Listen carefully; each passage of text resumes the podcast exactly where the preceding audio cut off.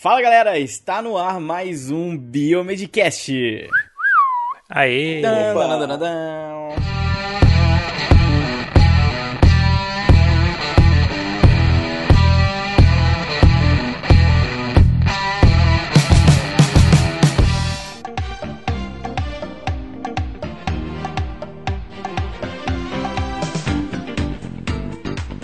A voz do Otávio deu uma afinada. É, deu, deu.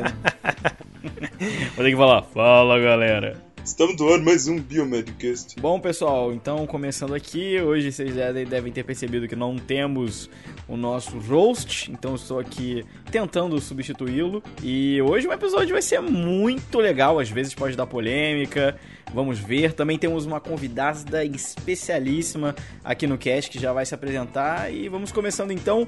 Se apresente, Bruno. Fala galera, aqui quem fala é o Bruno, aqui de Goiânia. Estamos mais uma vez aí com mais um episódio do Biomedcast. É um prazer estar aqui com vocês mais uma vez. Isso aí. Fala galera, aqui é o Rogério de Curitiba e esse tema muito me interessa. Estamos aí desenvolvendo algumas coisas, logo vocês terão notícias, hein? Ó, Olha, misterioso. Só tenho uma coisa pra dizer pra vocês, hein? Biomateriais. persegue o Rogério. É, os biomateriais. E fala galera, aqui quem fala é o Luiz, diretamente do Rio de Janeiro. E agora nossa convidada vai se apresentar. Se apresente. Oi, pessoal, tudo bem? Aqui é a Carol, diretamente de Goiânia. É um grande prazer estar aqui para passar um pouquinho da minha experiência para vocês hoje. Uhul! aí. Isso aí! E, e pra quem não sabe, né, a Carol, senhorita Câmara. Senhorita Bruno Câmara. É, senhorita Bruno Câmara. Mas muito legal. Então temos um casal hoje aqui no Biomedcast. É muito legal. Casal biomédico. Dá pra dizer que é a primeira dama da biomedicina? Primeira dama, primeira É dama. biomedicina padrão. É. É. Me reconhecem assim mesmo. Agora a gente tem um É, filho também, né? Vocês viram aí lá no, Eu vi. no Instagram, agora é o Petri, né? Eu preferi o nome que eu tinha sugerido. Eu sugeri pro Bruno Neuron. Neuron. Eu gostava de Neuron. Coitado do cachorro. Bom, eu vou precisar ter mais um cachorro pra chamar de Neuron. Então, O que mais ganhou lá na votação foi o Becker, mas aí a gente preferiu deixar de Petri. é, melhor, melhor, melhor. Becker é meio, meio nome de gente, sei lá. O próximo vai ser Pendorf, né? É Pendorf. Pode ser também o PCR. O PCR, vem pra cá. Sai daí, PCR. Paulo César Rodrigues. Paulo César, peraí. Bom, pessoal, a gente começou esse episódio, todo mundo se apresentando, a Carol falando que vai contar da experiência dela, mas, pô, o que, que a gente vai falar hoje, né? Então, já leu no título, é claro, a gente sempre faz esse mistério ridículo, porque a pessoa lê no título e ela já sabe do que, a gente vai falar. Mas pra quem apertou o botão download e tá ouvindo isso aí sem ver o título, hoje a gente vai falar sobre experimentação animal e alternativas, que é um tema bem polêmico, assim, digamos, dependendo do, do lado que você for ver, mas que é uma coisa muito comum na ciência pra gente estar inserido nisso. E vai ser muito bacana. A Carol tem experiência com animal, eu tenho experiência com célula, e a gente vai poder mostrar esses lados e falar sobre esses Sempre certos polêmica, né? sem, sempre polêmica, cara, mas a polêmica dá download. vamos então, Bruno, introduz então, vamos começar esse assunto. Bom, hoje a gente vai falar então sobre exp- experimentação animal, né? Que é uma prática de utilizar animais, como o próprio nome já diz, né? Com a finalidade de produzir o conhecimento científico, né? Então fazer experimentos científicos utilizando animais. E apesar de ser uma prática antiga, né? Desde a antiguidade o pessoal tem relato, né? De uso de animais para isso. O procedimento é capaz de afetar a acessibilidade humana, né? E por isso desperta debates entre a comunidade científica e a sociedade protetora dos animais, né? Fica aí esse embate. Vocês lembram lá muito bem do Instituto Royal, né? E aí no último século, as pesquisas em um pequeno número de organismos, né, têm tido um papel fundamental no avanço da nossa compreensão de numerosos processos biológicos. Estes organismos, então, que a gente usa, né, eles são denominados organismos modelo, porque cada um tem uma ou mais características que vão fazer deles apropriados para determinado estudo, estudo no laboratório. Os organismos modelo mais populares, eles têm grandes vantagens então para pesquisas experimentais. Então, tais como o desenvolvimento rápido e curto ciclo de vida, né? Você não quer esperar lá 30 anos para ver a toxicidade crônica de um composto, por exemplo, né? Tamanho tamanho dos adultos ser pequeno, né? Porque facilita até para manter o animal e tal. E a fácil disponibilidade de manutenção, né? Depende então de qual nível de mão de obra vai, obviamente, carecer a pesquisa, né? Então tem um monte de vários, vários tipos de informações que podem ser obtidos desses organismos, que fornecem informações valiosas para análise de desenvolvimento humano, é, regulação gênica, doenças e o próprio processo evolutivo, né? E aí tem os, os organismos modelo, no caso, mais simples seriam lá as leveduras, né? Do tipo Saccharomyces cerevisiae, é, as bactérias, né? Escherichia coli. Eu acho que todo mundo já fez pelo menos uma experiência com Escherichia coli na faculdade, né? É. Pelo menos uma já deve ter feito. É aquela bactéria assim que, tipo, é o feijão com arroz do laboratório, né? Ela é bem versátil. Uhum. Aí tem os vírus, né? Por exemplo, o bacteriófago e os organismos multicelulares, né? No caso, aí tem alguns que a gente também já ouve falar muito, né? No caso, a drosófila, né? Que é a mosca Mosquinha, da fruta, né? É. Uhum. Céligas a minhoquinha também, né? Que usa muito, né? Esse modelo que eu trabalhei lá nos Estados Unidos. Vou arriscar aqui, ó. É Carnohabirites. é Carnobites. Carno... Carnobites. Todo mundo falava Todo mundo fala C. elegans, que é. é eu falo C. elegans. C. elegans é legal também. É, C. elegans. E esse modelo, pessoal, é extremamente interessante. Até vou falar um pouquinho rapidamente, porque eu já tive experiência com ele. Porque, primeiro, que você consegue ter uma linha germinativa extremamente clara. Então, você pode ver todo o processo mitótico, meiótico acontecendo é, para os seus experimentos. Outra coisa é que tem um número de células já padronizado, ou seja, você sabe quantas células existem. Então, você pode fazer experimentos com essa coisa de depressão celular também. E outra coisa é que ele é um ótimo modelo para fertilidade, porque ele se reproduz muito rápido. Então, você consegue ter resultados quase que em semana ali. Você já consegue saber se você tinha algum tipo de autorização. No meu caso, trabalhei com ele na parte também de infertilidade. É, então, estudando doenças que aconteciam durante a meiose que causariam infertilidade, por exemplo. Então, é um modelo bastante simples quando a gente olha, porque é uma minhoquinha, um nematóide, mas extremamente interessante que tem laboratórios, como por exemplo o laboratório que eu trabalhei lá fora, que trabalha só com ele. Então, ele é extremamente interessante, um, um modelo bem legal. O número de artigos que sai com o C. elegans é enorme, né? É. Eu acho que mais que o C. elegans, só o próximo aqui da nossa lista, que são os ratinhos e os camundongos, né? É, esses aí são os... Eles lideram. Mas já tá eles mudando lideram. também. É, historicamente, né, no passado, aí eles eram os, acho que quase que o modelo da maior parte das pesquisas. Você pensa em animal para estudo, você já meio que pensa naquele ratinho branco, né, do laboratório.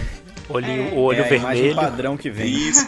Aí teve o Zebrafish, que a gente até comentou no episódio anterior, é isso? Quem quiser uhum. procurar lá, tem o Zebrafish contra o câncer, né? Que foi, ele foi utilizado como organismo isso. modelo para esse tipo de estudo. É, coelhos, e aí chega no caso dos primatas, né? No caso do macaco rhesus, né? Que usam muito em pesquisa uhum. e tal.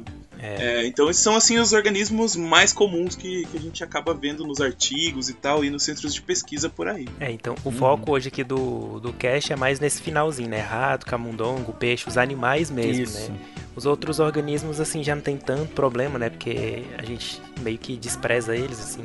Ah, é só um, um vermezinho lá, uma mosca, né? Então é mais tranquilo, é. teoricamente. É que eles têm um sistema nervoso mais simples, né? Então mais não, simples. É. Não, não tem dor tal, assim, uhum. que demonstra que nem esses animais maiores, né? É. Que a gente saiba, né?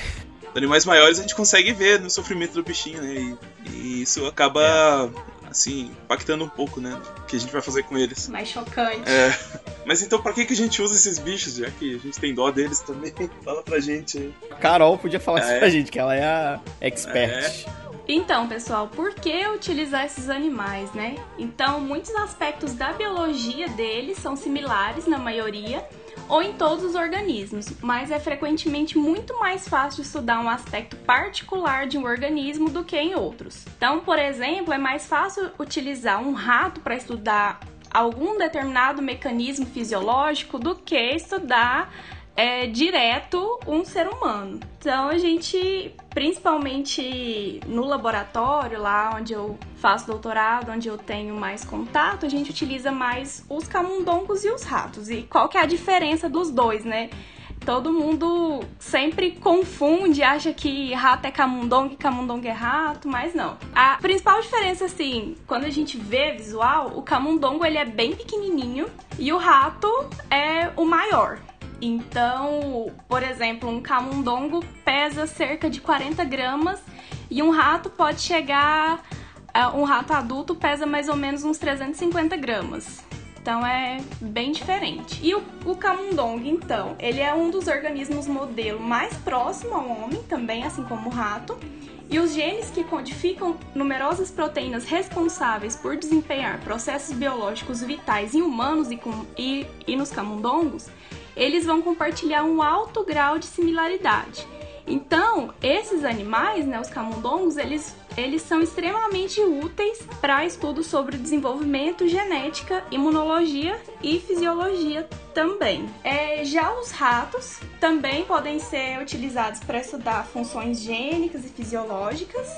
É, e o grande número de linhagens e dados disponíveis sobre esse organismo, sobre esse animal, vai tornar ele um excelente modelo para estudos das doenças humanas também. Então, o rato é um grande modelo de escolha para muitos estudos sobre fisiologia, metabolismo, controle neurológico, hipertensão e transdução de sinais. Além desses que, que hoje em dia a gente considera como dos principais, a gente até comentou um antes aí que é o zebrafish, que ele é utilizado como um organismo modelo de pequeno tamanho, ele tem um ciclo de vida curto, é a facilidade de cultivo e para produzir então mutações relevantes é, para estudos da saúde e doenças humanas.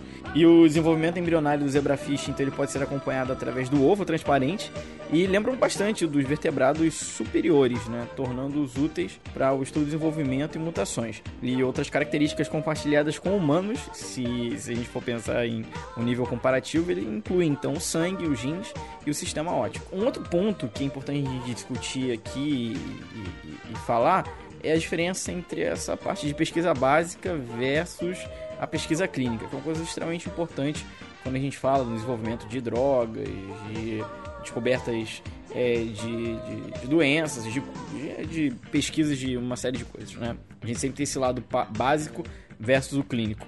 Então, embora o emprego né, de animais em pesquisas médicas tenha acarretado sucesso em muitas intervenções terapêuticas, efeitos deletérios eles podem então ser observados. Um grande exemplo aí é a droga talidomida. Provavelmente todo mundo já ouviu esse nome, talidomida, que era uma droga prescrita como sedativo e hipnótico para humanos, inclusive para as grávidas, e que resultou em muitos casos de malformação congênita em crianças.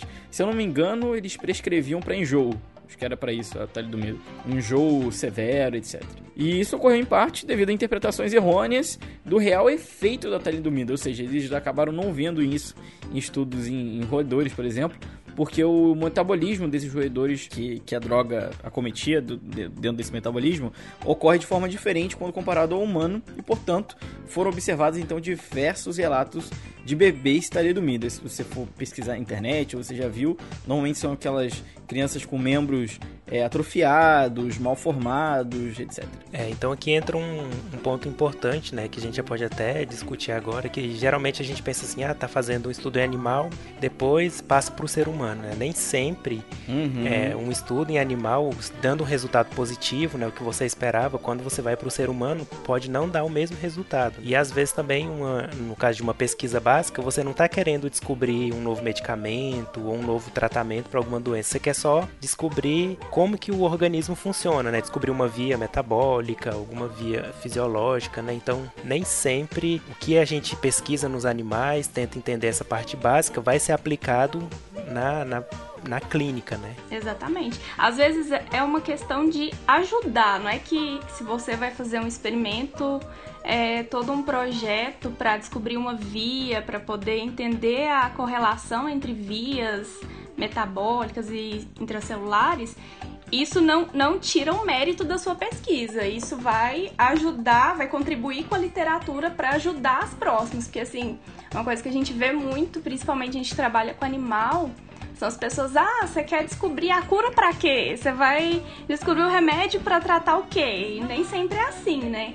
Principalmente essa parte de fisiologia, farmacologia, morfologia também. Muitos trabalhos, inclusive o meu do mestrado, foi para isso, foi para descobrir, descobrir a interação entre algumas vias para posteriormente ver onde a gente pode fazer a intervenção e tá melhorando alguns aspectos. Pois é, então já que a gente viu que os animais são historicamente usados né, na pesquisa, teve a necessidade então aqui né, no de criar legislações, né? Então no Brasil também teve essa legislação, né, impondo limites a essa prática, né, para eliminar, principalmente os atos de crueldade, né? Então não é só pegar um animal e ir lá fazer o que você quiser, tirar um órgão dele sem ter nenhum cuidado nem nada, né, maus tratos. É, e assim, pesquisas que realmente são importantes e tal, né, que às vezes você vai fazer o estudo do animal sem ter um, um prospecto de um resultado que seja justificável, né? Também tem isso, né? É, não adianta você também, ah, vamos ver se esse rato aqui morre se eu tirar o coração dele. Não, você sabe que ele Exato. já vai morrer, então para que, que você vai passar, submeter o animal a isso, né? Então, em 2008 foi aprovada no Brasil a Lei 11.794, que é conhecida como Lei Arouca né, que normatiza os procedimentos para o uso científico de animais. E aí, com a publicação dessa lei, foram criadas comissões de ética para o uso de animais, que é quem trabalha com animal conhece bastante, né, que é a CEUA, e em cada instituição de pesquisa. Então, essa CEUA, em cada instituição que mexe com animal, tem que ter instalada essa comissão de ética. Né? E também foi criado o Conselho Nacional de Controle de Experimentação Animal, que é o CONSEA, né, que passou a ser responsável por todas as discussões referentes à criação, né, porque esses animais têm que ser criados nos biotérios, né? então a criação e ao uso também nos laboratórios científicos.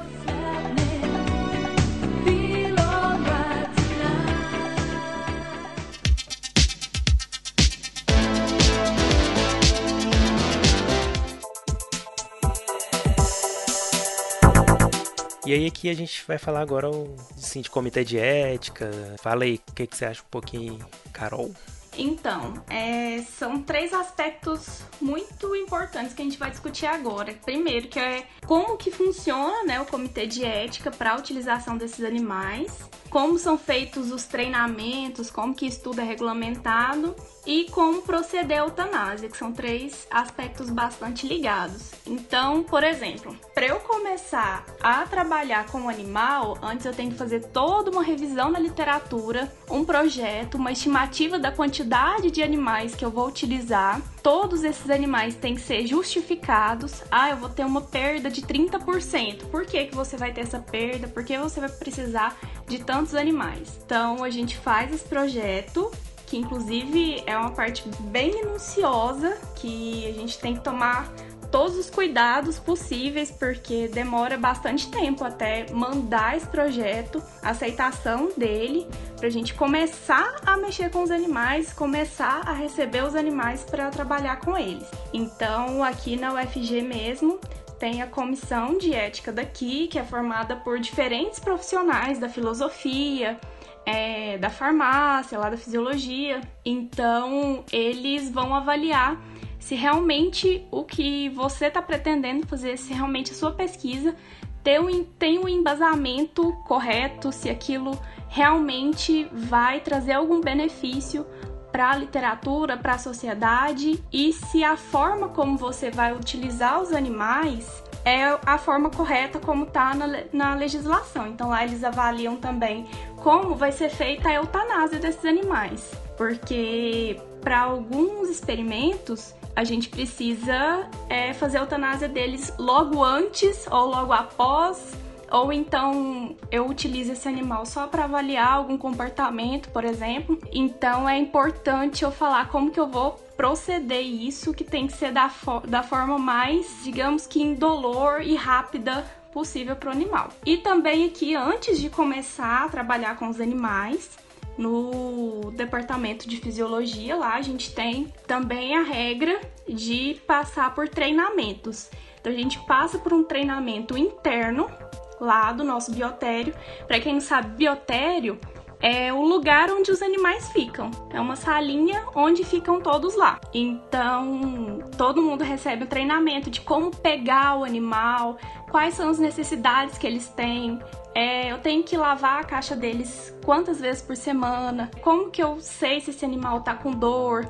Como que eu tenho que observar ele. Então a gente passa por esse treinamento interno, depois a gente passa por uma. É, é um curso que a faculdade veterinária oferece pra gente, que é de dois dias, e a gente também observa, estuda isso, toda a legislação, tudo como que é. E também existem congressos, assim, lá a gente não é obrigada ainda assim a participar, mas agora em junho mesmo vai ter um congresso dedicado só à experimentação animal, ao uso de animais para pesquisa. Vai acontecer aqui na UFG, então assim, vão ser vários dias só de palestrantes internacionais, de pessoas discutindo como proceder com tudo isso. É, não é brincadeira não, né?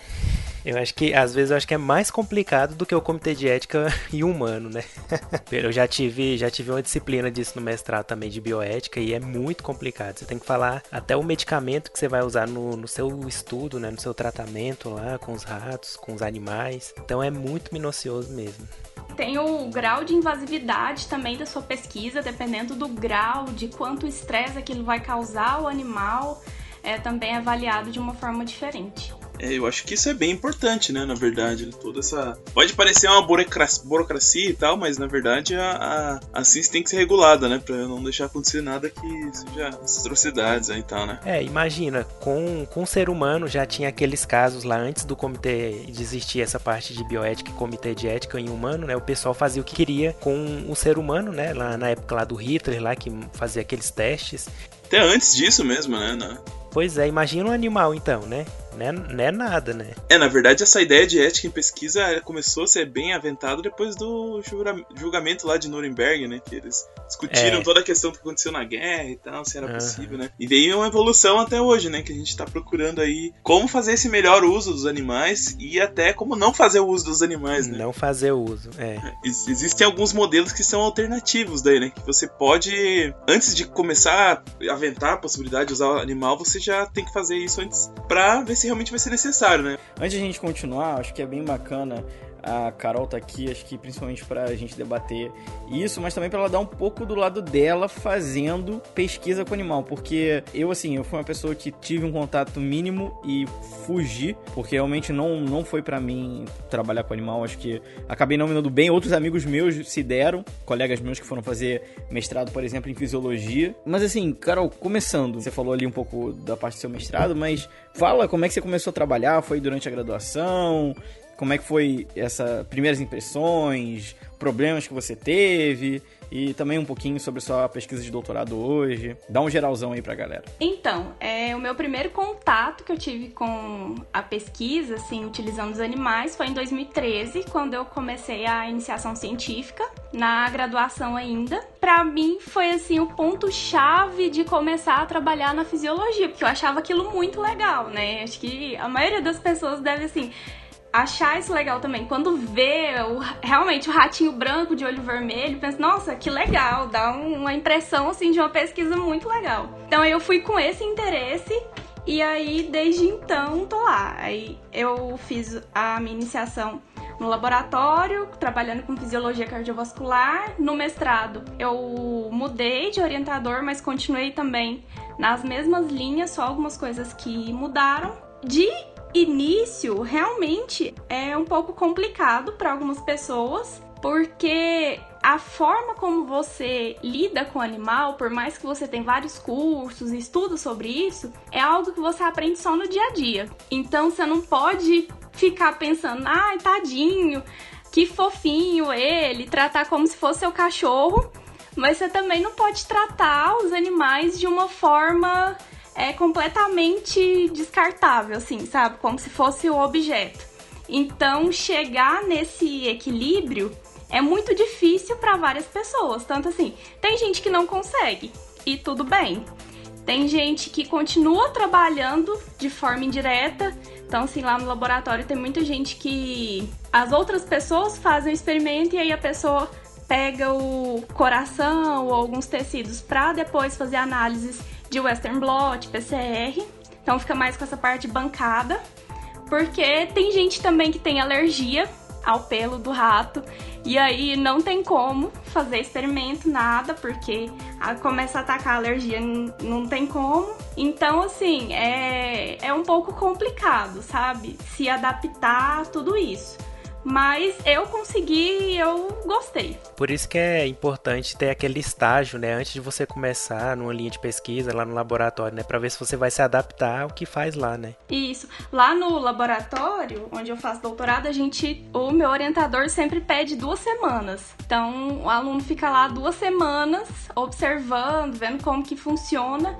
E aí, depois, ele decide se quer continuar ou não. Até porque a forma como a gente faz os experimentos lá, eu faço experimentos ex-vivo. Então, a gente precisa eutanasiar os animais com guilhotina, mas assim, tudo tem o um porquê e é tudo muito muito bem explicado. Então, algumas pessoas se chocam, tem gente que não gosta, então assim, é, acontece mesmo. E quais são as peculiaridades de trabalhar com animal? Primeiro, é essa parte de sensibilidade. Não é bom ter que sacrificar um animal. Não é uma coisa assim que você pensa, nossa, que legal, vou fazer isso. Não. Se você tiver um dia meio ruim, assim, não é bom. Outra coisa também, eu não sei se com vocês isso acontece também, mas eu, se eu tiver num dia ruim, se eu tiver triste com alguma coisa ou preocupada com alguma coisa, meus experimentos não dão certo, porque parece que passa aquilo lá, sabe? Aquela nuvem negra é, é, complicado. Tem épocas do ano também que os animais estão sujeitos a mais doenças respiratórias. Então, por exemplo, agora que tá começando mais a ficar frio, eles começam a ter mais doenças respiratórias, os experimentos começam a não dar certo. Então é uma época já que a gente fica já de olho, sabe, passando controle sempre, vendo o que que tá acontecendo, se é, o, o resultado do experimento é aquilo mesmo ou se era o animal que estava doente. É a disponibilidade de tempo também. O Bruno sabe tem que ficar indo comigo lá fim de semana no laboratório, porque assim, a gente tem, tem feriado, a gente quer ter férias, mas para quem trabalha com no animal isso não dá, principalmente se você for fazer algum tratamento, igual na fisiologia a gente trabalha muito com isso. É, você vai fazer um tratamento de um mês, então um, durante um mês você vai ter que ir lá todos os dias para tratar aquele animal. Fim de semana você vai ter que ir lá para poder trocar a caixa dele, para poder ver se ele tá bem, para poder colocar água, para poder colocar comida. Então tem essas partezinhas assim. É, mas isso aí até o, o Luiz, por exemplo, tem que olhar as células dele lá, né, Luiz? é, é que nem filho. Pois é. As células, dependendo do tipo, então tem célula que você tem que trocar meio todo dia ou seja, ali o meio é o, digamos, a substância que mantém ela viva ali na placa. É, tem célula que você troca segunda, quarta, sexta. Por exemplo, eu no início comecei a trabalhar com uma célula que é a IPS, que é a célula pluripotente induzida, que é um dia sim, um dia não. Aí agora estava trabalhando com um progenitor neural, que é, que é segunda, quarta e sexta. Agora eu vou passar para uma outra célula que você pode estender mais. Então tô, tô me dando bem agora. É, agora tá. Cada vez precisa mesmo. Tô sendo promovido. Agora, ah, mas agora, quando chegar na parte dos neurônios, e começa a produção dos neurônios, em si, aí são três meses ali em cima, porque é muito delicado o processo. Mas tem isso, né? A gente tem que estar lá em cima, fazer ciência, é isso aí. Quem quer fazer pesquisa, ser cientista, né, tem que saber que tem essas peculiaridades. Tem os ossos do ofício, né? Peculiaridades. É, ossos do ofício. É... Eu acho que eu tenho uma pequena vantagem em cima da Carol, porque a Carol ela não pode congelar os ratos. Não. eu posso falar assim, cara, não vai dar, vou ter que, sei lá, fazer alguma coisa, pega tudo, congela, bota no nitrogênio líquido e tchau. Então tem essa vantagem. Agora, né, a Carol não pode fazer isso com os animais, coitados dos animais. Não. Se eu tiver Mas... no meio de um tratamento, chegou no dia do experimento, é aquele dia. Se eu tiver doente, tem que ir com um soro e dar um jeito, sabe? Porque é, é aquele dia. Tem que ter bastante aluno de IC, né? Com você lá. tem que ajudar, os IC tem que ajudar. Trocar lá a gaiolinha. Tem, é, é, necessário. Mas às vezes isso também até você conseguir ensinar a pessoa a ter essa sensibilidade, a entender que você precisa ser firme com o animal, mas você não tá maltratando ele, você só tá fazendo aquilo de uma forma mais firme para evitar que ele sofra mais tempo, é, de uma forma mais certeira. Eu, eu fico falando com o pessoal que é que nem coletar sangue. Se você ficar pensando assim, nossa, tadinha da pessoa, eu vou furar o braço dela. É. Aí que dói. Sabe, né? não dá certo. É aí que dói, aí que você vai errar. Agora, quando você pensa com respeito, fala assim: eu vou fazer isso daqui e vou fazer o meu melhor possível. E vai lá, é rápido e é profissional. Então, Exato, tem que ter é isso. Eu acho que essa é a melhor palavra, é ser profissional, porque é, a gente tá falando agora sobre o fato, do- o Bruno comentou da legislação, tudo, tudo isso volta. Acho que vale a pena para os ouvintes que estão agora nos escutando, que ainda tem esse esse grande preconceito em relação a teste, tudo bem, você pode não concordar ou achar que nunca deveria existir, mas é o que a gente tem hoje em dia de modelo para a gente poder tentar essas aproximações com o ser humano. A gente não vai meter um fármaco direto no ser humano, porque isso né, não, não vai contra os princípios da humanidade. Então, É, na verdade, não tem um remédio que não tenha sido testado em animal. então isso é, são. é, na verdade, vocês sabem qual que teve? Que só foi testado em célula? Vocês sabem? Ebola. Não houve tempo. Ah, é, ah, é verdade. O ebola, não, foi só celu... foi teste celular e foi direto pra, pra pessoa. É verdade. Então, é, é tudo bem, isso é um caso extremamente Caso à parte, né? Mas voltando, é, mas voltando ao que eu tava falando é assim, as pessoas precisam entender que por trás de tudo isso, além do que a Carol falou, que precisamos ser profissionais, a gente tá ali é, sendo cientista, pesquisando, tendo o maior respeito, mas que também existe uma puta numa legislação em volta que tá controlando tudo isso. Não é assim, vou lá na gaiola, pego o animal, ah, gente, eu vou escolher esse branquinho aqui, esse aqui e tal. É tudo preparado, é tudo muito planejado. Então acho que as pessoas têm que ter esse pensar que ninguém tá fazendo ali É. de brincadeira, é tudo muito calculado. Porque as pessoas às vezes pensam, pô, é animal, vai matar tudo, mas tudo tem um grande controle por trás disso. Se às vezes isso serve de não consolo, mas serve de, de conhecimento para as pessoas que às vezes tinham esse pensamento. Tudo é feito com o maior respeito possível. Tanto até que, não só durante os experimentos, até antes dos experimentos, é, onde os, os animais ficam no biotério, a, a própria CEUA faz é, algumas vistorias, assim, aleatórias. Chega lá no biotério, vamos ver como estão os animais. Então vão ver, ah, esse animal aqui, ele provém de qual projeto de pesquisa? Ele vai ser utilizado para quê? Ele vai ser utilizado até quando? Porque eu também não posso deixar um animal completar um ano lá, sabe? Então é tudo muito bem monitorado. É, esse animal tá recebendo água suficiente, tá recebendo ração suficiente, então é o cuidado é, é muito grande. Temperatura, né? Temperatura, Aham, Tem todas um ciclo condições. claro e escuro, né? Higiene também, né? Higiene, tudo isso, né? Isso. Então, hoje, pra mim, essa questão de trabalhar com o animal é muito tranquila, assim, já se tornou uma parte da minha rotina. Tanto que o fim, a gente lá no laboratório a gente faz uma escala de quem vai cada fim de semana pra olhar os animais dos outros. Então, assim, o, o fim de semana que eu não vou, eu até fico meio perdido, assim, nossa, como será que tá?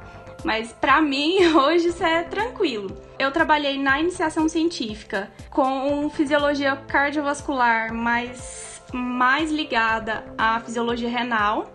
Eu testei um peptídeo derivado do veneno da jararaca, da mesma família do do que foi isolado pro captopril, que é utilizado hoje. Então, eu trabalhei com ele na iniciação científica, avaliei os efeitos cardiorrenais. No mestrado, eu avaliei. A gente, lá no laboratório, a nossa principal linha de pesquisa é em cima do sistema renina-angiotensina, que é um dos mecanismos de controle tanto da pressão arterial quanto do equilíbrio hidro- hidroeletrolítico de várias funções hormonais também. Então, no mestrado eu trabalhei com a interação desse sistema com outros sistemas de controle da pressão arterial e agora eu tô avaliando alguns efeitos epigenéticos do tratamento de alguns peptídeos desse sistema durante a infância. Então, agora no doutorado eu tô trabalhando com isso. Legal. Você usa os ratos é, no, no período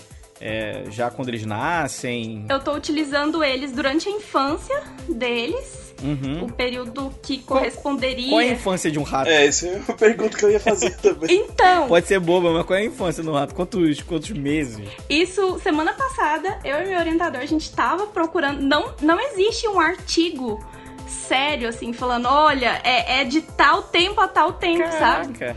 Mas o que a gente tá pegando é de três semanas, que é quando eles desmamam, né? De três semanas até dez semanas, esse período Uhum. entre os dois aí. Com ratos consegue reproduzir com quanto tempo de vida? assim? Eu creio que com as 12 semanas já eles, ele já é considerado já adulto, já consegue. Cara. Uhum. É muito rápido, né? É, É, bem muito, rápido. muito legal. E a ninhada, assim, é gigante. É, dá muitos ratinhos. Aí agora eu tô tratando o- esses animais durante a infância com determinado peptídeo e depois vou avaliar é, quais os efeitos epigenéticos que foram é, promovidos por essa intervenção.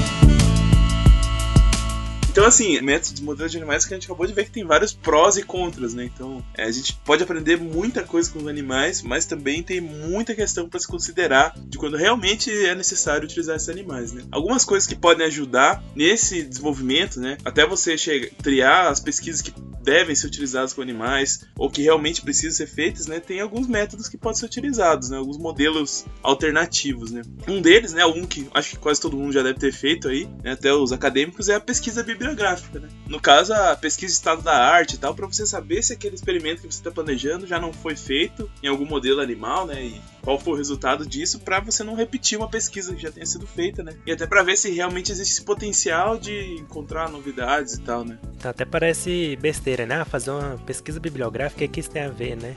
Mas é verdade, É. então você olha na literatura. Se alguém já fez o mesmo estudo que você queria fazer, pra que, que você vai matar rato pra testar uma coisa que já foi testada, né? Ou matar outro animal, né? Exatamente. Testar outro animal. Então, é, uma pesquisa bibliográfica já ajuda bastante, né? Acho que Ou pelo menos se você for fazer, você já colocar coisas novas, né, no meio. né? Tipo, ah, não Uhum. testaram esse sistema aqui e tal. Então isso já, já, Uhum. faci- já melhora um pouco, né, o estado da sua pesquisa, né? A gente já discutiu no episódio Uhum. dos artigos lá que pesquisa de reprodução não dá, não dá publicação, né?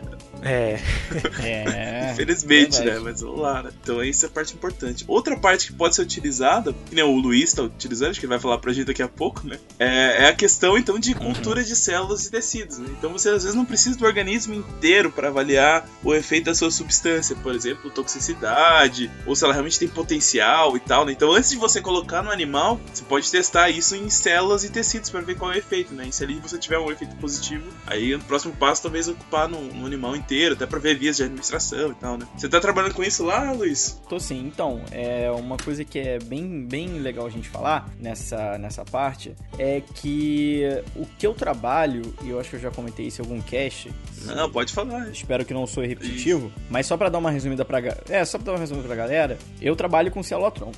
Então, quando a, quando a gente fala em célula-tronco, a gente pensa na célula-tronco embrionária, que é uma, a célula-tronco embrionária é o que a gente então até 2006 só tinha acesso. Pra quem não tá lembrado, célula-tronco embrionária, né? A gente então tem, a gente teoricamente pega essas células durante o estágio de blastocisto do embrião e tem todos aqueles problemas de, de ética, de quando a vida começa, uma série de problemas em volta. não tem como escapar, né? Você tá.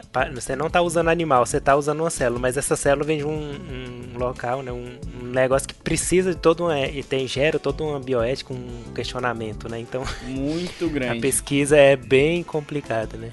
Nossa, isso dá muito assunto. Inclusive, eu tô fazendo esse semestre agora uma disciplina de integridade acadêmica, em que a gente fa tá fazendo debate filosófico sobre o uso de animais na pesquisa, é, sobre eutanásia também, só polêmica. So, isso também sobre essa questão de o uso de materiais humanos, e aí envolve também aborto. Então, assim, é, é uma, um agrupado de células, é, mas não são. Não é qualquer célula, são células altamente especializadas, né? Então, o pessoal da filosofia com o pessoal da biologia dá muita conversa, muita coisa. Não, dá demais. E aí, o grande ponto é que eu trabalho com células-tronco de pluripotência induzida. Basicamente, em 2006, um japinha, é, o Yamanaka, ele conseguiu, através de quatro fatores de transcrição, reprogramar uma célula somática. Primeiro ele fez em, em, em rato e depois ele pegou e fez de células humanas, né? Então, murinos e depois em humanos. E ele conseguiu, então, transformar aquela célula em uma célula-tronco, com marcadores de pluripotência, se, se assemelhando praticamente com uma célula-tronco embrionária. Elas compartilham diversas características, só que uma você vai ter do embrião, enquanto a outra você tem da pele, ou do nosso caso lá do laboratório, a gente transforma as células da urina em células tronco. Então é um, um método muito menos, sem quase não é invasivo. Então, ao invés de você fazer uma biópsia e fazer toda a parte de expansão de fibroblastos com, com tudo isso, né, cortando a pele da pessoa, você pega da urina e você fala pro cara faz xixi aí e vamos lá, vamos fazer célula tronco. Então, basicamente o que a gente faz é isso e através dessas células tronco a gente então pode fazer qualquer coisa de célula no laboratório. No nosso caso, lá a gente é interessado em neurociência, então a gente transforma essas células em células do sistema nervoso. Por exemplo, você pode pegar uma célula tronco pluripotente induzida, transformar ela, ou a palavra certa nesse caso é diferenciá-la para uma célula tronco neural. E essa célula tronco neural você pode ter astrócito, oligodendrócito, neurônio. Né? Então a gente transforma tudo isso em células neurais para poder fazer pesquisa e a gente não está utilizando né, células tronco embrionárias. Ou seja, a gente não tem comitê de ética envolvido, é uma coisa muito boa de se trabalhar. E é claro, tem muitas questões, é, muitas vantagens, mas também podem ter desvantagens, porque ainda é um modelo, entre aspas, com muitas coisas a serem questionadas. Por exemplo, o quanto aquela célula é parecida com uma célula de tronco embrionária. A gente sabe que ela é muito parecida, muito mesmo. Mas, por exemplo, será que a gente pode usar a IPS, né, a célula tronco pluripotente induzida para terapia celular? Aí começa aquele problema. A célula tronco induzida, ela passou ali por vetores virais que foram introduzir esses genes. Então não sabe se é seguro. Nunca ninguém viu isso, essa parte de toxicidade em ser humano, entre outras coisas. Mas o modelo que ele se propõe é um modelo altamente publicável, sai em revistas maiores do mundo, porque você consegue ter uma resposta da mesma coisa que você teria, por exemplo, num tecido pós-mortem. É, então teve colegas minhas que vão, né, fizeram artigos aí de Zika, elas mostraram que o mesmo efeito de uma célula tronco pluripotente induzida teve o mesmo efeito num tecido pós-mortem de um bebê com microcefalia, por exemplo. Então, muito maneiro ver essa, essa, essa comparação. Acho que a maior desvantagem aí é porque, mesmo podendo utilizar essas células, quando a gente sabe que é diferente quando você tem células e tecidos e quando esse, e a gente estuda Exato. isso num sistema com de vários órgãos ou no organismo completo, né? No caso de um rato ou um Exato. camundongo, né? Então tem diferenças porque tem vários fatores que na cultura de células você consegue controlar bem, né? Mas no uhum. organismo é muito, são muitos fatores envolvidos e muitos deles você não vai saber controlar, né? Então. Exato. É, tudo é um ambiente, né? Você não, você é. vai ter um ambiente ali. Eu acho que a grande vantagem é você conseguir filtrar melhor o que vai ser testado em animal e o que não vai, né? É. Pelo que a gente uhum. vê da, de, de, conhecimento de pesquisa, você começa. É como se fosse um funil, né? Você começa lá com 3 mil substâncias que podem ter algum efeito. E aí, conforme você vai fazendo testes em modelo é, animal, modelo, aqueles modelos simples, tal, bactéria, e vai filtrando até você chegar nos dois ou três compostos ali que vão ser testados em seres humanos, né? Então, acho que nesse sentido ajuda bastante, né? Você ter ali um cultivo de células humanas, né? Que pode ter resultados parecidos. Ajuda, e inclusive tem muitos, muitos papers hoje em dia saindo com parcerias de laboratórios que trabalham com IPS e com laboratórios que trabalham com animais. Então tem essa, essa translação ali dentro mesmo da, da própria ciência. Você faz esse teste e aí você vai confirmar ele em animal, por exemplo. Vai ser muito mais eficaz.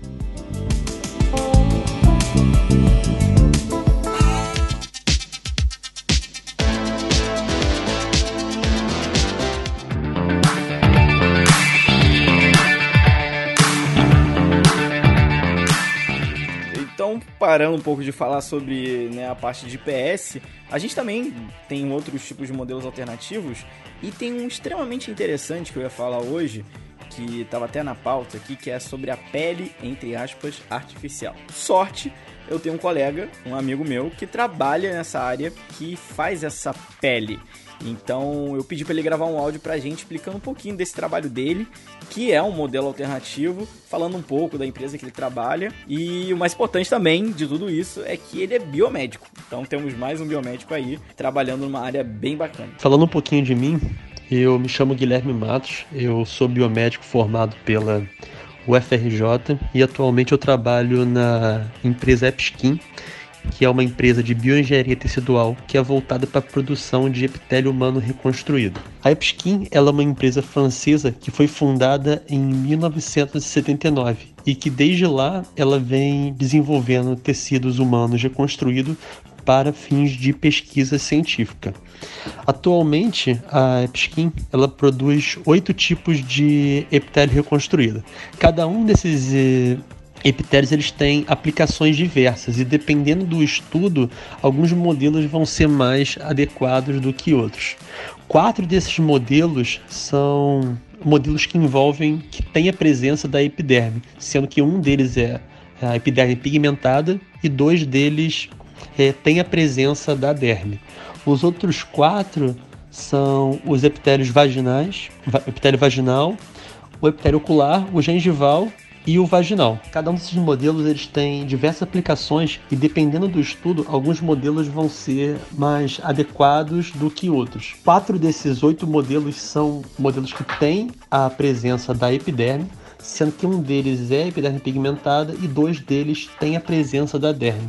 Os outros quatro são o epitélio vaginal, o ocular, o gengival e o oral. Esses modelos eles têm uma série de aplicações e dentre elas tem a irritação e corrosão cutânea. Pode ser medido também a própria permeabilidade do epitélio, a despigmentação, danos ao DNA. Você pode fazer alguns testes ômicos. Você pode ver também é, a exposição à radiação ultravioleta, irritação ocular, enfim, uma série de testes que pode ser, podem ser feitos com esses epitélios reconstruídos. E em relação à minha visão sobre os métodos alternativos, eu sou totalmente a favor do desenvolvimento e do aprimoramento deles por alguns motivos que eu acho que para algumas pessoas é bem claro. Primeiramente porque ele reduz e até mesmo evita o uso de animais na indústria cosmética, de alimentos e na própria pesquisa científica de, de laboratórios é, já que é comprovado por neurocientistas que animais não humanos, incluindo mamíferos e aves,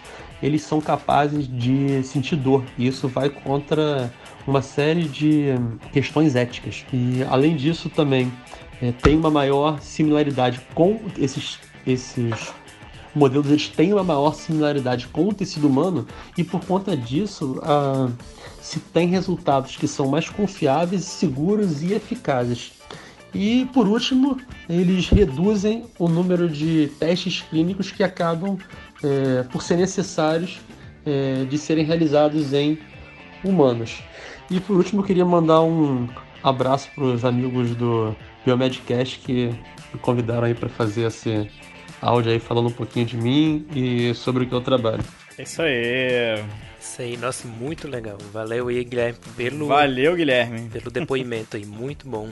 Muito bacana. Uma área bem interessante aí, tem mais aí um exemplo é, de métodos alternativos. E também continuando, né, Roger, qual outro aí que a gente tem? Outro método possível, né, além de cultura de célula em si, né, para é, seria a impressão 3D, né? Então a impressão 3D é uma tecnologia até antiga, da década de 80, só que ela era usada na indústria para fazer protótipo das coisas, né? Então você precisava ter uma peça com formato X lá e você fazia o protótipo de plástico dela com aquele formato a partir do computador, né? Então você tinha lá o modelo e tal. Isso foi evoluindo aos poucos, né? E hoje a gente está numa situação bem diferente em que você consegue fazer o que a gente chama de bioimpressão, que é imprimir materiais que são compatíveis com o crescimento de células, com o crescimento de. Até pra gente colocar essas células são cultivadas dentro desse tecido e eles vão ter não só a célula em si, com a função dela, como também também a estrutura parecida com a do tecido na qual a gente pretende emular, né? Isso a gente consegue simular um monte de coisas a mais do que só numa cultura de células, né? O grande questão aí é que você consegue imprimir um scaffold. A scaffold seria como se fosse uma estrutura, conceito estrutural, né, da,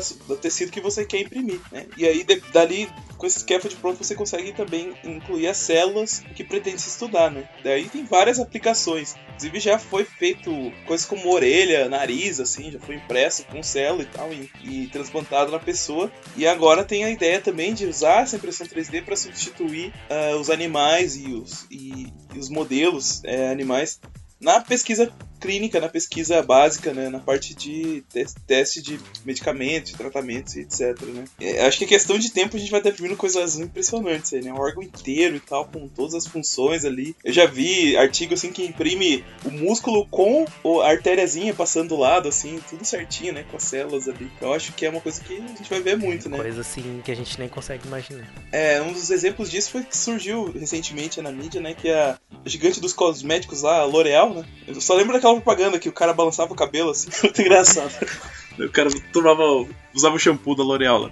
Eles anunciaram recentemente uma parceria com empresa de bioimpressão, né? Então, bioimpressão é impressão 3D quando envolve tecidos biológicos e tal, né? Que é a 3D Organovo, né? A ideia que eles tiveram então foi de imprimir tecidos de pele em 3D para testar os produtos da marca, né? Então você consegue de repente, antes de usar o animal, você pega um, uma pele impressa que tem característica muito parecida com o ser humano e usa o equipamento, usa seu tratamento e tal, né? E aí a bioimpressão vai permitir a reprodução automatizada de tecidos humanos que imitam a forma função dos tecidos originais. Né? E no caso, a Organovo já imprime fígado e agora está desenvolvendo a impressão de rins também, né? Logo a gente poder usar aí nas pesquisas. Então, eu fiquei só com uma dúvida aqui. É, tudo isso é mais para a parte estrutural ou todas as vias intracelulares, toda a maquinaria também consegue ser reproduzida assim da mesma forma como nas células reais. Então, a impressão 3D, ela imprime a estrutura, né? Não, não, ela imprime a estrutura. Na verdade, até escuta o material que a gente estuda, geralmente é colágeno, as coisas assim, né? E aí você consegue colocar células lá dentro, né? através da impressão ou posteriormente com, com, o modelo pronto, né? E aí se eles vão realmente fazer esses, esses sinais e tal, depende do tipo de célula que você colocar, né? E da estimulação que for feita, né? Então, não que ele imprima o tecido já com isso pronto, né? Isso depende de mais pesquisa, depende de, de como que, as, que, os pesquisadores vão fazer isso, mas é bem possível, né? Você simular. Se você tiver os grupamentos de células parecidos com o que tem no, no corpo humano, né? É possível, só que é mais complexo, né? Não, é, e, e assim, acho que essa parte é um próximo, é um next step que é, essa área de métodos alternativos tem que ter, que é muito a parte de microambiente, a parte de inervação, porque não basta você ter só a estrutura, você tem que ter ali todas as vias, ou a maioria delas, é, para tentar representar aquilo. Um grande exemplo que teve recentemente, existe um, um, um modelo também, sei lá, chamado organoide. Também a gente faz lá no, no laboratório, se chamam os minicérebros. Já ouviram falar dos minicérebros? Já é muito famoso na Zika, né? Estudo da Zika. É, então, lá no laboratório a gente também faz esses mini cérebros que são como se fossem aí dois meses do desenvolvimento de um cérebro de um feto, se é isso que a gente pode dizer, mas que ele já possui ali uma série de estruturas e redes que se assemelham a um cérebro humano, no caso. E tudo feito de PS. Olha que é mais inacreditável ainda, da urina. E então você consegue ter esses mini cérebros. Um grande problema, uma limitação, além de também o tempo que ele pode ser viável, porque chega uma hora que ele pode se desmanchar. E aí é o limite que você. É o limite que a gente tem hoje em dia, dois meses, eu acho. E ele depois ele, para o desenvolvimento e acaba cagando todo. Mas uh, recentemente teve um estudo, um neurocientista muito famoso chama Fred Gage, lá nos Estados Unidos, onde ele fez, ele conseguiu enervar, né? Ou seja, ele conseguiu vascularizar, essa é a palavra, vascularizar esse organoide. Mas como é que ele fez? ele implantou esse organoide num cérebro de um rato. E aí, então foi o ambiente do rato que fez essa vascularização. Ainda não foi algo totalmente artificial ou totalmente da placa. Então a gente ainda tem essa interface. É, é teve pô, que vascularizou. utilizar um animal, né? Teve que utilizar. E se você for olhar o artigo, cara, é bem brutal, assim, o que eles fazem com os animais, porque eles basicamente abrem a cabeça do rato e colocam uma tampa de vidro, onde eles conseguem, em tempo real, ver transmissão sináptica, eu acho. E, cara, é uma doideira. O rato fica com a cabeça de vidro. E, mas assim, você ainda teve que usar essa interface. Então, a gente ainda precisa melhorar isso para poder levar esse, esses métodos alternativos num, num próximo nível. Mas eu acho que a gente já tá avançando muito, assim. Você vê gente que já, fazia experimento há, sei lá, 20 anos atrás, usava cachorro, hum, nem... sabe? É. Nem Macaco, sabia né? muito bem. É, nem sabia muito bem as técnicas corretas de anestesia, analgesia desse animal depois. Então, uhum. assim e hoje, até é, a gente utilizando mais rato, até já tá prosseguindo mais pro camundongo também, mas também por questões uhum. financeiras, porque o camundongo é pequeno, cabe mais num lugar uhum. menor, come menos, então assim, tudo tem que evoluir e acompanhar também a crise financeira que a gente tem na ciência, né? Verdade. Já chegando aqui na parte então final do, do cast, Vamos só comentar mais de, de dois modelos que a gente pode falar aí de alternativo, que um são as simulações que a gente então utiliza computadores e software, que os pesquisadores então eles não conseguem então eliminar, mas eles podem pelo menos reduzir o número de animais usados em testes. Então há tecnologias que simulam a biologia humana e a progressão de doenças e prevêem né, a toxicidade de produtos químicos. Então você tem aí softwares onde você consegue prever. É, usar de repente rede neural, né, para fazer algumas coisas e tal, né? Isso, e tem software que você consegue ver aonde é que aquele fármaco vai se ligar num ambiente tal e saber qual vai ser o efeito, sem utilizar animal. Você consegue, consegue utilizar isso com, esse, com esses softwares, esses algoritmos. Isso me lembra aquele, aquele softwarezinho que você falou, Luiz, aquele joguinho do celular das células, que para quem quiser brincar um pouco com isso, você tinha um cultivo de células e tal, e você colocava diferentes condições nelas e tal. Você não lembra? Não lembro disso. Que você formava os tecidos e tal, você podia colocar radiação alta, eles ficavam todo mutante, as células. Botava oxigênio. Ah, não, era o, era, o nome do jogo era Plague. Não, não é Plague não, não é o Plague não, é outro. Mas tudo bem, deixa eu falar. É, não vamos lembrar desse treco. Enfim, mas acho que era esse jogo que você podia evoluir tua célula e matar os coisas. Não, ele tinha várias condições, assim, você colocava oxigênio, calor tal, e daí mudava a célula e ela sobrevivia lá um tempo mais, assim. Eu vou ver se eu acho esse negócio, depois eu passo pra vocês de novo. Tá bom. Enfim, né, tem então últimos, podemos falar em uns últimos tipos de modelos que são mais inferiores, né, como micro-organismos, C. elegans, que na verdade não é tão inferior assim, Drosófila barata e etc. A Drosófila. O Luiz tá, tá mordido aí que a gente colocou a C. elegans como inferior. É, que absurdo, que absurdo. Não, mas eu, eu acho que é, tudo depende de qual é a sua pergunta. Na ciência, a gente fala muito isso. Tá, mas qual é a sua pergunta? Isso vale para tudo, experimento, hipótese. Então, qual é a sua pergunta? O que, que você quer ver? Ou o que, que você acha que você vai ver? A partir daí, então, você vai poder escolher um, um método, um, um, um, modelo que talvez possa responder isso, né? No caso... É, se for possível ir para um mais simples, é sempre preferível, com, né? Com certeza. Não vou, por exemplo, ver fertilidade em célula-tronco. Você vai ver? Vai ver. Você precisa de, de modelos que vão se reproduzir, por exemplo, no caso. Então, tudo, tudo, tudo vai depender muito do, da sua pergunta.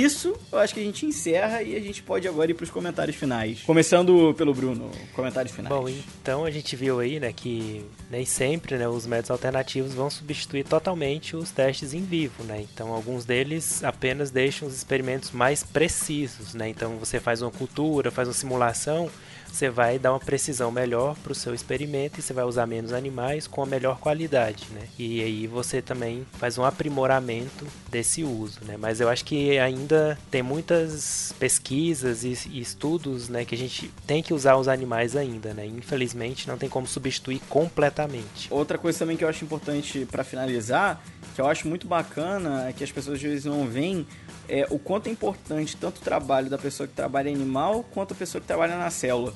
Eu, por exemplo, muitas vezes é, procuro em papers que utilizaram animais para me basear nos meus experimentos que eu vou fazer na célula, porque ainda não foram feitos em células humanas. Então você tem que ter um ponto de partida. Então, por exemplo, a Carol fez lá uma pesquisa, publicou um paper que às vezes pode me ajudar na minha pesquisa e vice-versa. Então, acho que é extremamente importante ter a comunicação dessas áreas. É, muitas pessoas falam, não, vamos acabar tudo, quem trabalha animal é bárbaro e viking, não sei o que e tal. Mas as pessoas não veem quanto é importante ainda a gente ter esse tipo de pesquisa. O também quanto é importante o pessoal que trabalha a nível celular é poder ter, às vezes, respostas iniciais para a galera continuar em um modelo animal. Eu acho que, da mesma forma que na saúde, quando a gente diz que a gente tem que ser multidisciplinar, é, na ciência é a mesma coisa. A gente precisa ser multidisciplinar e ajudar os colegas e os pares a ter, então, um avanço científico conjunto, que eu acho que é a melhor forma da gente seguir um avanço científico atualmente. E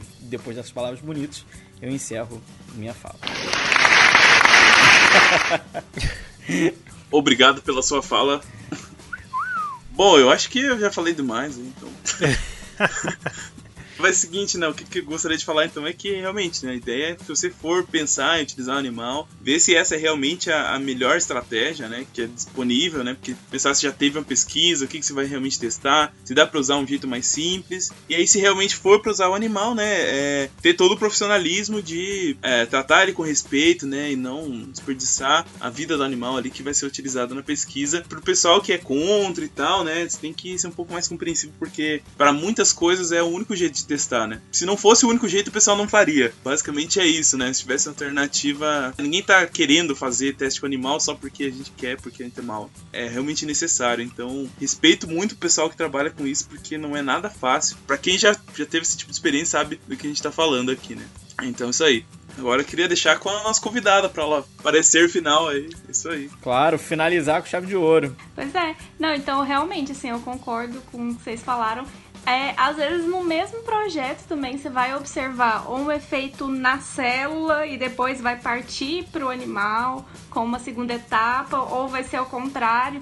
Então, às vezes você vai precisar fazer os dois, né? Também tem uma interligação entre isso. É, realmente não não é a coisa mais agradável de se fazer, mesmo com quem trabalha com animal, acho que quem realmente é profissional sabe da dificuldade e tem muito respeito por aquela vida lá, né, que você está utilizando para fazer a sua pesquisa. Então, assim, quem estiver pensando em trabalhar com essa área, a minha recomendação é sempre para procurar conhecer muito é, o tipo de animal que está trabalhando, tudo como que deve ser feito e sempre ser muito profissional e ter muito respeito por aquele animal, por aquela vida que está sendo utilizada em prol da ciência.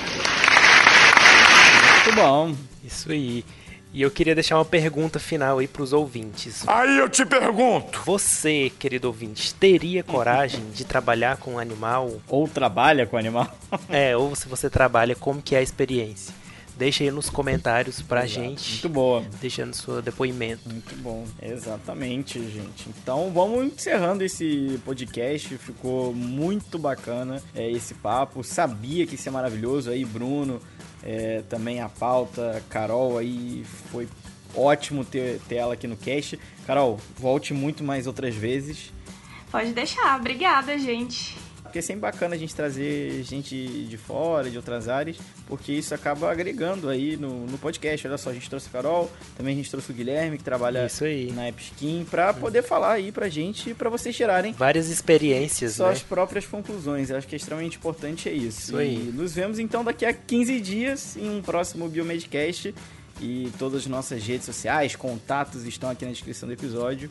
E também agradecer Isso nossos aí. padrinhos e madrinhas Isso que nos apoiam. Se... Isso aí. Apoia a gente lá. Pra quem quiser apoiar a gente financeiramente, tem o padrinho, né? São aí. Isso aí, joga um trocadinho lá pra gente, que vai ajudar a gente na edição, na hospedagem. Isso aí, padrim.com br barra biomedcast. E é isso aí. Então, nos vemos. Exato. Valeu, galera. Mais, Até a próxima. Tchau. tchau Falou, tchau. galera. Tchau, tchau. Até mais. Tchau, tchau. Chao, chao.